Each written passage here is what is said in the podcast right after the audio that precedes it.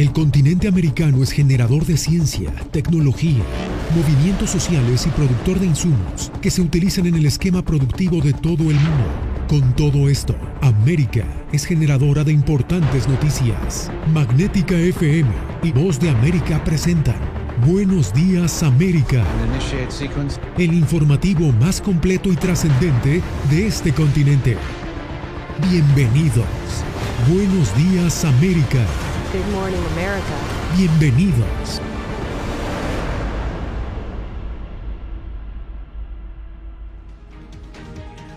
¿Qué tal? Bienvenidos a esta nueva edición del Mundo al Día. Les saluda Carolina Valladares. Empezamos. El comité que investiga el asalto al Capitolio sigue revelando detalles sobre las acciones del expresidente Donald Trump tras perder las elecciones de 2020.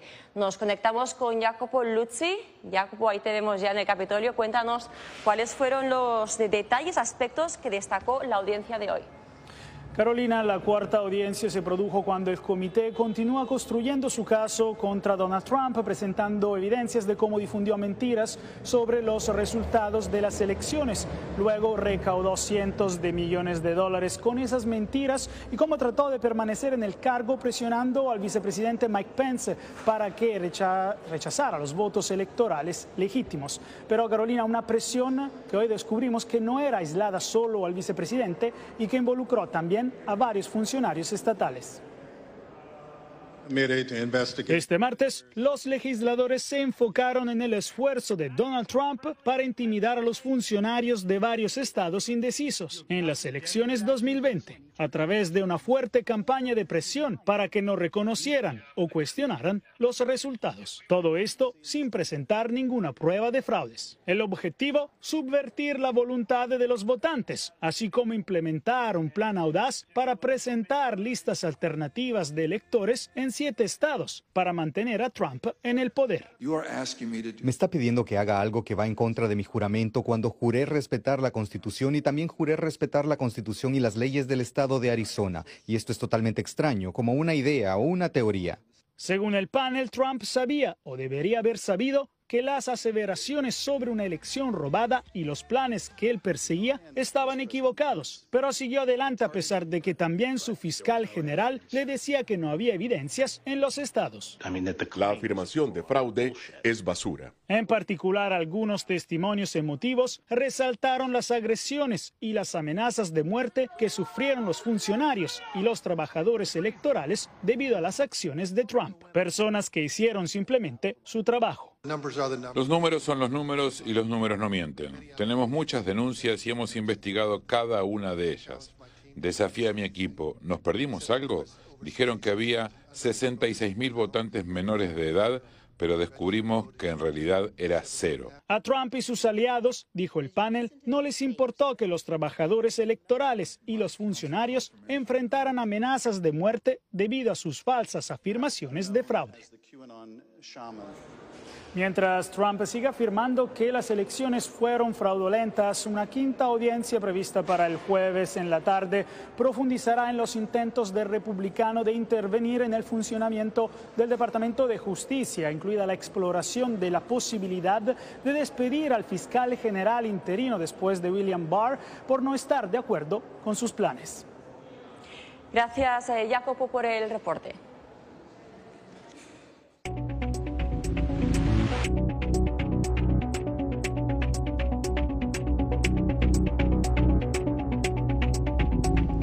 La guerra en Ucrania y la necesidad de investigar crímenes de guerra volvieron a ser el centro de discusiones en el Consejo de Seguridad de la ONU. Desde ahí establecimos contacto con Celia Mendoza. Cuéntanos, Celia, ¿cuáles fueron las prioridades de esta reunión que, recordemos, se celebró mientras el fiscal general de Estados Unidos visita Ucrania? Así es, Carolina, durante esta sesión del Consejo de Seguridad Albania, que está a cargo de la presidencia rotativa de este ente de la organización, enfocó estos discursos específicamente en pedir a la comunidad internacional que se busque un camino rápido para acabar con lo que ya ha pasado más de dos meses dentro de esta crisis en el país. Sin embargo, algo que se enfatizó son las nuevas estrategias dentro de esta guerra y cómo se podría evitar no solamente un genocidio, sino también llegar al punto en el que se podría llevar ante la justicia a aquellos que perpetraron crímenes de guerra. El Consejo de Seguridad de las Naciones Unidas alertó sobre la actual situación de la guerra en Ucrania, conflicto que según Alice Nederitu, consejera especial del secretario general para la prevención del genocidio, continúa cobrando las vidas de civiles inocentes a pesar de la orden emitida el 16 de marzo por la Corte Penal Internacional al respecto. Le doy eco al pronunciamiento de la Corte de que los estados involucrados deben cumplir las obligaciones para prevenir y sancionar de buena fe el delito de genocidio y actuar únicamente dentro de los límites del derecho internacional y de conformidad con el espíritu y los fines de las Naciones Unidas. Nederitu emitió su llamado mientras el fiscal general en Estados Unidos, Merrick Garland, viajó sorpresivamente a Ucrania para reunirse con su homóloga de ese país y anunció la creación de una unidad que establecerá responsabilidades sobre crímenes de guerra. Estoy aquí para continuar conversaciones con la fiscal general en relación con las medidas que está tomando Estados Unidos a objeto de ayudar a las autoridades ucranianas y responsabilizar a quienes han perpetrado las atrocidades, los crímenes de guerra que ha visto el mundo entero. Estados Unidos está enviando un mensaje inequívoco. No hay lugar donde ocultarse. Sin embargo, en la ONU, el embajador de Rusia, Vasily Nevencia, refutó cualquier acusación contra su gobierno y sigue manteniendo la retórica de Moscú, que Estados Unidos rechaza. Millones de ucranianos esperan ser liberados y esto se demuestra por el trato que le han dado a los soldados rusos en los territorios liberados y la operación militar especial se llevará a cabo por completo y sus objetivos se lograrán por completo. Debemos respetar la Carta de la ONU. Tenemos una obligación especial de hacerlo y de responder a las mentiras con la verdad y no podemos permitir que el Estado de Derecho sea reemplazado por el uso de la fuerza. Nuevamente, el representante de los Estados Unidos dentro del Consejo de Seguridad hizo llamado a la comunidad internacional para que se responsabilice no solamente a Rusia, sino a aquellos que los han venido ayudando en esta campaña para atacar a Ucrania. Gracias, eh, Celia. Y cambiamos ahora de tema porque una ola de calor que podría durar varios días acecha vastas regiones de Estados Unidos, por lo que los expertos recomiendan importante tomar previsiones. José Bernalete reporta que las elevadas temperaturas también agobian algunos países de Europa. En Estados Unidos, los termómetros podrían marcar cifras muy elevadas en los próximos días en medio de una ola de calor. En zonas del sureste estadounidense, el mercurio puede llegar hasta 37,7 grados Celsius. En Miami, conversamos con Diana Ramos. Nos dijo sobre lo agobiante que resulta estar en la calle. Está súper fuerte. Cada vez que ves las noticias 90, 92, a veces llueve, pero se siente el vaho está súper fuerte, hay que tomar muchísima agua, hay que mantener líquidos todo el tiempo, si puedes llevar una sombrilla, una gorra, porque te puede dar algo. Con sus dos hijas debe ser mucho más precavida. Por eso que les tengo su capotica, les tengo gorritos, les tengo agua, les tengo jugo, varias cosas, para todo el día estar hidratándose al máximo. En el medio oeste, las alertas de calor elevado se han puesto en vigor en Minnesota, Iowa, Dakota del Norte, Dakota del Sur, Michigan, Wisconsin, entre otros. Advierten también atender a las mascotas. Tenerlas dentro de la casa y cuidarlas, más nada que eso. En Europa el fuerte calor está causando estragos. En España se han producido incendios forestales. Las playas sirven de alivio para refrescar un poco. Todavía, todavía queda, pero, pero bien, hace mucha calor, mucho agobio, mucha humedad, pero, bien. Ya esperando que llegue ya verano, verano. En París, los animales del zoológico están recibiendo comida congelada para paliar un poco estas extremas condiciones. José Perralete, Voz de América, Miami. Mientras tanto, el termómetro llega a los 46 grados centígrados en Arizona, pero las temperaturas extremas no detienen a los migrantes que continúan cruzando la frontera. Paula Díaz nos explica que la patrulla fronteriza creó una nueva herramienta para prevenir muertes en el desierto. Las temperaturas rompen récord en Arizona. Se pronostican máximas por encima de los 40 grados centígrados pero esto no limita a los migrantes a seguir cruzando por el desierto y exponiendo su vida. Desgraciadamente, personas están intentando cruzar de una manera irregular, se aventuran en lugares remotos por donde los llevan los coyotes y lo más probable es que con estas temperaturas vaya a fallecer gente. La patrulla fronteriza dio a conocer una nueva herramienta de mitigación del calor para avanzar en su misión humanitaria, proteger a sus agentes y salvar migrantes. Estamos empezando un programa nuevo, el cual estamos dando kits a los agentes de la patrulla fronteriza, los cuales traen un paquete de mitigación para el calor. Este agente del equipo de búsqueda y rescate dijo que encontraron el cuerpo de un migrante hace una semana, que prefirió llamar a la familia y luego al consulado en vez de marcar primero al 911. Encontramos todos tipos de personas que necesitan ayuda. La mayoría del tiempo es del calor, que están sufriendo dificultades del calor por no tener suficiente agua. Según dijo John Modlin, jefe de la patrulla fronteriza en el sector Tucson, sus agentes han encontrado los cuerpos o restos de 48 migrantes en lo que va del año fiscal 2022, que inició el primero de octubre del 2021 y han realizado más de 2.000 rescates. Paula Díaz, Voz de América, Arizona. Como un fracaso abyecto, así calificó este martes el jefe de Seguridad Pública de Texas, Steve McCrow, el operativo policial en la escuela de Uvalde. Según las nuevas evidencias de las autoridades, la policía tenía agentes suficientes en la escena de la masacre como para detener al agresor tres minutos después de entrar al edificio, según el testimonio del coronel McCrow, el jefe de policía del distrito escolar de Uvalde, Pete Arredondo, decidió priorizar las vidas de sus agentes sobre las de los niños. Y al volver les contaremos sobre el acercamiento de Estados Unidos con el presidente electo de Colombia, Gustavo Petro.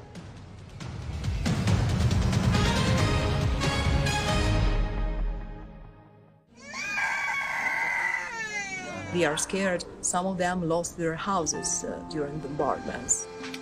Si quieres conocer más de estas historias, conéctate en Boa Plus con Alas que Ayudan y viaja con la voz de América en el avión que un piloto argentino puso a disposición de más de mil ucranianos, con niños, mujeres y personas con enfermedades que escaparon de su país, que huyeron de la guerra en busca de refugio hasta que lograron reparar sus alas rotas.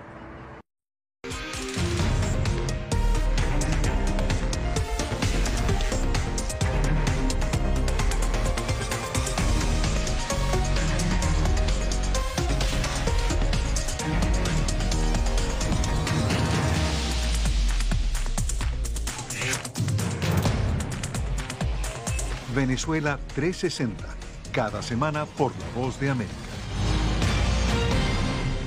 ¿Qué tal desde Washington comienzan las noticias en el mundo al día? Día a día, desde la capital de Estados Unidos y donde se producen las noticias que más te impactan. El objetivo es llegar al otro lado de la frontera para pedir asilo. La Voz de América te conecta con el mundo al día, los hechos más allá de la noticia, para que tomes decisiones bien informadas en el lenguaje que quieres, donde quieras y como prefieras. Conéctate con El Mundo al Día. Actualidad. Nos vamos a ver otra cepa nueva y otra cepa nueva. Análisis. En realidad, mucha de esta gente va a quedar parada de nuevo y va a ser una tragedia humana. Debate. Dejen la obsesión. La obsesión la tienen ustedes. Con la información más allá de los titulares. El tema energético es algo que se está analizando. La inflación es un problema global. 30 y 50 metros están ya las tropas. Su respuesta, doctor. Todas las semanas por La Voz de América.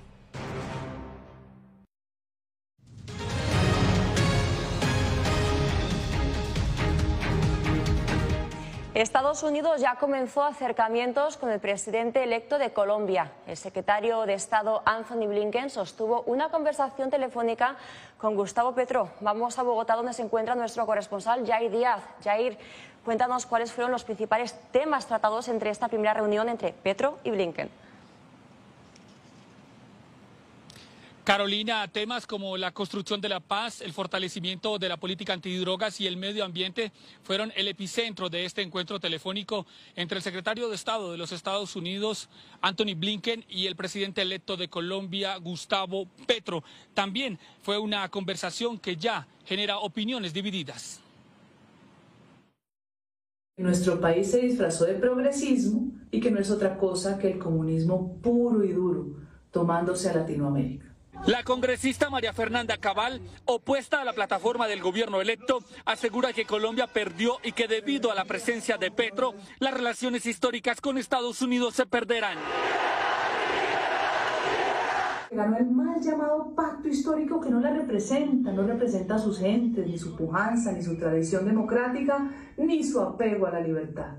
Entre tanto, Rodrigo Londoño, presidente del partido político liderado por ex integrantes de la guerrilla de las FARC, dio un espaldarazo al nuevo presidente de Colombia y asegura que inicia una nueva era de relaciones prósperas con países de la región. La paz. Se inicia una nueva época cargada de optimismo y dignidad.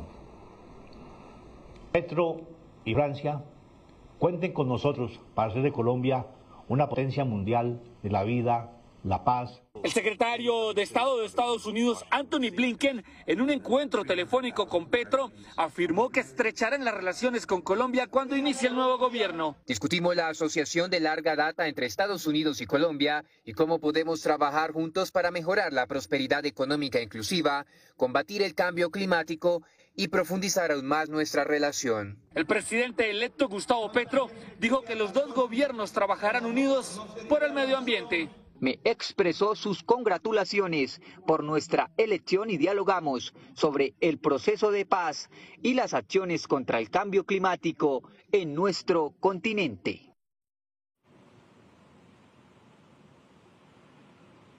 El presidente electo de Colombia, Gustavo Petro, hace pocos minutos también confirmó que tuvo una reunión telefónica por 20 minutos también con el presidente de los Estados Unidos, Joe Biden. En palabras textuales, tendrán una relación igualitaria en provecho de los dos pueblos. Carolina. Gracias, eh, Jai, por el reporte. mientras tanto, Venezuela ha experimentado en los últimos días un brusco repunte de violencia política, incluso a pesar de que posiblemente la oposición y el gobierno de Nicolás Maduro reanuden pronto el diálogo. Álvaro Algarra nos amplía desde Caracas. Juan Guaidó y otros dirigentes opositores han recibido golpes, empujones y gritos ofensivos perpetrados por presuntos simpatizantes de Nicolás Maduro. Guaidó condenó las acciones y aseveró que no lo intimidarán. La violencia no es ni sido para nosotros motivo de miedo, todo lo contrario. El dirigente del partido opositor Voluntad Popular, Luis Riera, sostuvo que no es casualidad que esos incidentes violentos hayan coincidido con la detención de cuatro militantes de esa tolda política. Eso representa, por supuesto, de que hay una alternativa, hay un mensaje, hay una posibilidades de cambio y una, una dirección política que va enfocada en la transformación del país. El primer vicepresidente del partido oficialista, Diosdado Cabello, aseveró que la característica principal de la oposición es la violencia del extremismo a niveles de terrorismo y acusó a Guaidó de provocar al pueblo en la calle. Cabello alega que los agresores respondieron espontáneamente y sin recibir instrucciones del oficialismo. La violencia tiene nombre y apellido. Es de la oposición venezolana, de ese sector opositor. Son ellos los que deben, deben revisarse. Y darle gracias además a nuestro pueblo que ha tenido una actitud tan consciente a lo largo de todos estos años. La coalición opositora del país sudamericano anunció que presentará una denuncia formal ante la Comisión Interamericana de Derechos Humanos tras los ataques. Álvaro Algarra, Voz América, Caracas. Una vez más, Guatemala experimenta un incremento de casos positivos de COVID-19, lo que obligó a las autoridades a emitir una alerta de salud. Eugenia Sagastume nos explica la situación sanitaria que vive esta nación centroamericana a raíz de la pandemia aseguran que no se trata de una quinta ola de contagios. Iniciamos el, el, 1 de junio con una positividad de 10%. Llegamos a un máximo de registro de casos hasta de un 21%. Autoridades de salud emitieron una alerta epidemiológica por un repunte de casos que aseguran se debe a la presencia de la subvariante de Omicron BA2.12.1 detectada desde finales de mayo. Fue el aparecimiento de esta nueva subvariante de Omicron con un, entre un 27 y un 30% más posibilidades de replicación o contagio situación que también duplicó la cantidad de personas que han necesitado atención hospitalaria. Durante el mes de junio se había mantenido el porcentaje más o menos entre el 2 al 3% y ahora pues hemos tenido un aumento hasta el 5% que es el que tenemos el día de hoy. O sea, se puede ver que en la última semana epidemiológica tenemos un aumento bastante considerable de casos de ingresos. Las autoridades prevén que la tendencia siga incrementando. Si continuamos con este comportamiento vamos a llegar a un máximo de positividad de alrededor de 35-40%. En todo el país se reportan entre 1.500 y 2.000 casos nuevos cada día. La mascarilla únicamente es obligatoria en municipios que tienen alto número de contagios, pero ante esta alerta, autoridades llaman a retomar las medidas de prevención. Eugenia Sagastume, Voz de América, Guatemala. Más adelante, Estados Unidos empezó a administrar la vacuna para el COVID-19 a los menores de 5 años.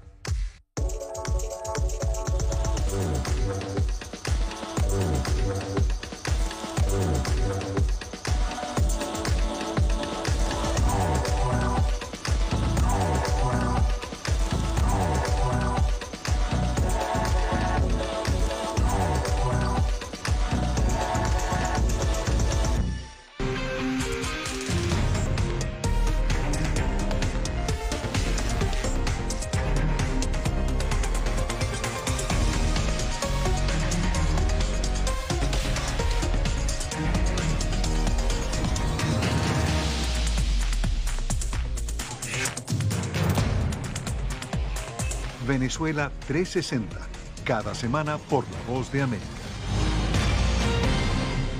¿Qué tal desde Washington comienzan las noticias en el mundo al día? Día a día, desde la capital de Estados Unidos y donde se producen las noticias que más te impactan.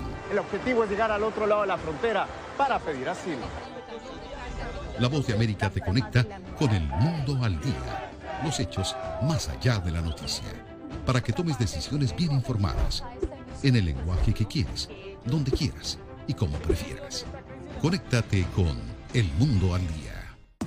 La Voz de América te invita a ser parte de nuestra familia a través de las redes sociales. Encuentra en tu muro las últimas noticias de tu país en su conexión con Estados Unidos, la región y el mundo. Historias que empoderan las voces latinoamericanas de política, economía, salud, actualidad, balanceadas y precisas. Únete a un equipo de origen hispanoamericano que trabaja para conectarte con los tuyos. Síguenos en Facebook y conviértete en protagonista de una historia que tú mismo ayudarás a construir.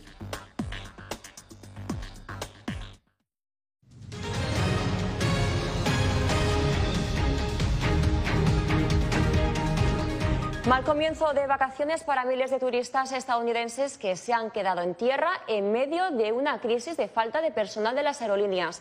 Según la Administración de Seguridad en el Transporte, miles de vuelos terminaron cancelados durante el fin de semana festivo del 16 de junio y el Día del Padre.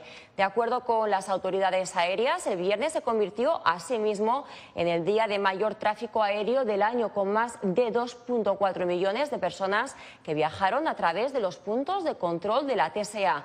Los problemas empezaron, eso sí, el jueves 14 de junio con más de 1.700 vuelos cancelados, a lo que le siguieron otros 1.100 el viernes, 6.300 el sábado y más de 1.000 el domingo. Con el aumento de contagios de COVID-19 en Estados Unidos, la aprobación de la vacuna para los niños menores de 5 años resulta un alivio para millones de familias que ya han empezado a vacunar a sus hijos.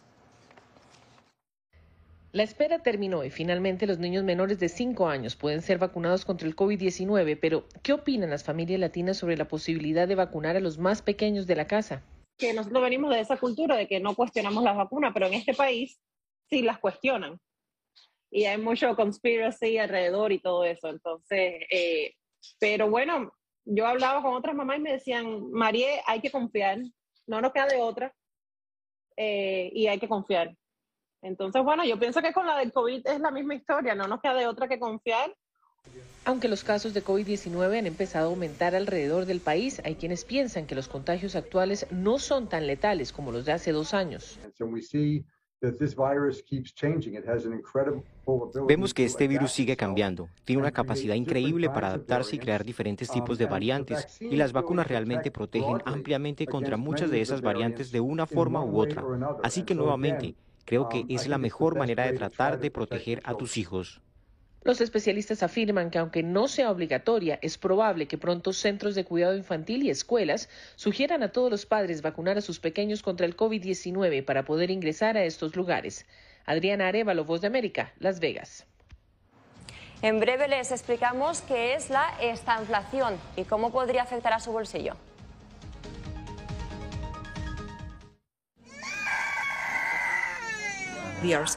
Some of them lost their houses uh, during bombardments.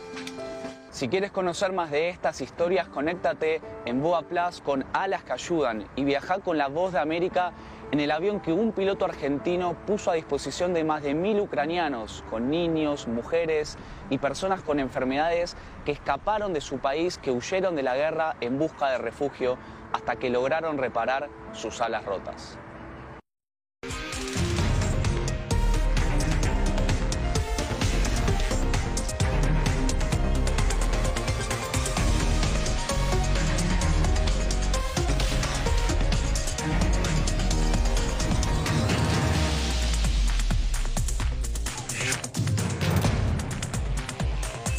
Venezuela 360, cada semana por La Voz de América.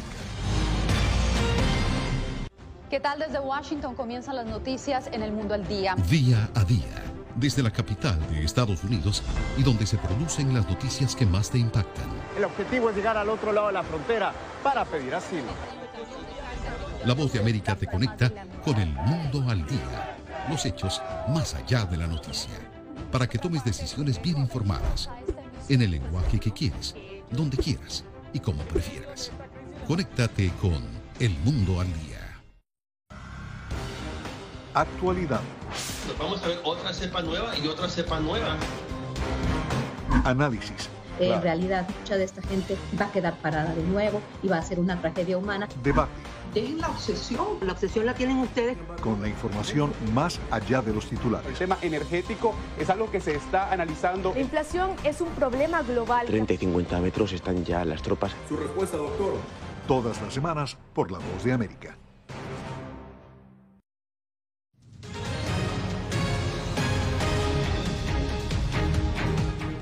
El Banco Mundial advierte que de mantenerse el aumento de los precios y desacelerarse también la economía global, el mundo podría entrar en un ciclo que se conoce como estanflación. ¿Qué es? Divaliset Cash nos lo explica. El Banco Mundial recortó la estimación de crecimiento global a un 2.9% este año, tras crecer un 5.7% en 2021. Esa brusca desaceleración con una inflación elevada aumenta el riesgo de estanflación, una coyuntura económica no vista desde 1970. Esto exacerba la probabilidad que la economía mundial entre en lo que se podría convertirse en un periodo de prolongado de escaso crecimiento y de elevada inflación y aumenta, por lo tanto, los riesgos el riesgo de estanflación.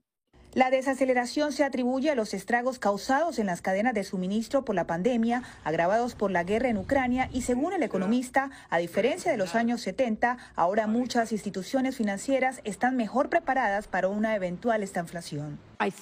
Creo que reducir la inflación debería ser nuestra prioridad número uno.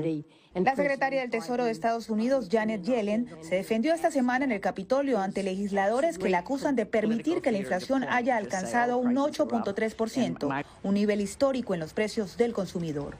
El analista Isaac Cohen considera que países latinoamericanos se benefician con la coyuntura económica actual. Por ejemplo, Venezuela, que es un país que podría producir enormes cantidades de petróleo, pero se podría beneficiar mucho si, si, si sigue exportando petróleo. Colombia se está beneficiando mucho. Los productores de alimentos se están beneficiando porque están escaseando eh, las importaciones de alimentos debido a la guerra. El Banco Mundial estima que en la estanflación podríamos ver una marcada crisis financiera en mercados emergentes. Diva Cash, Voz de América, Washington. Y terminamos con una tradición muy ancestral. Miles de personas saludaron el solsticio de verano este martes en Stonehenge para celebrar el día más largo del año en el hemisferio norte. Unas 6.000 personas se reunieron en el antiguo círculo de piedra neolítico en el sur de Inglaterra para ver el sol a las 4.49 de la mañana, en una mañana clara y muy fresca. Fue la primera vez que desde 2019 que personas acudieron a la ceremonia, algunos celebraron rituales paganos y otros incluso cantaban. Así llegamos al final de esta emisión del Mundo al Día.